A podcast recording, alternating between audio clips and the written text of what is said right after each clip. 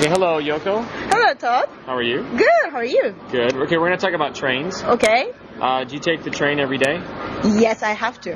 Oh, really? Yeah, because I don't have a car. Oh, really? Yeah. Uh, Are you happy with that? Do you mind? Uh, actually, no. yeah. Well, what's the train like in the morning when you get on? Uh, it's really crowded. Yeah. Yes. Okay. How much is your train fare? Um, almost 500. Yeah. What's the best thing about taking the train? Mm, nothing. Nothing. Nothing. I don't think it's great. Uh, I can sleep on the train. Okay. Do you Yeah. normally get a seat? Uh, sometimes I can't. Yeah. Yeah. Okay. Do you Yeah. read? Because I can't read a book. I get sick. Oh, yeah. Yeah. Because your eyes move around. Yeah. Yeah, I got you. What's the worst thing about the train? Uh, too crowded in Japan.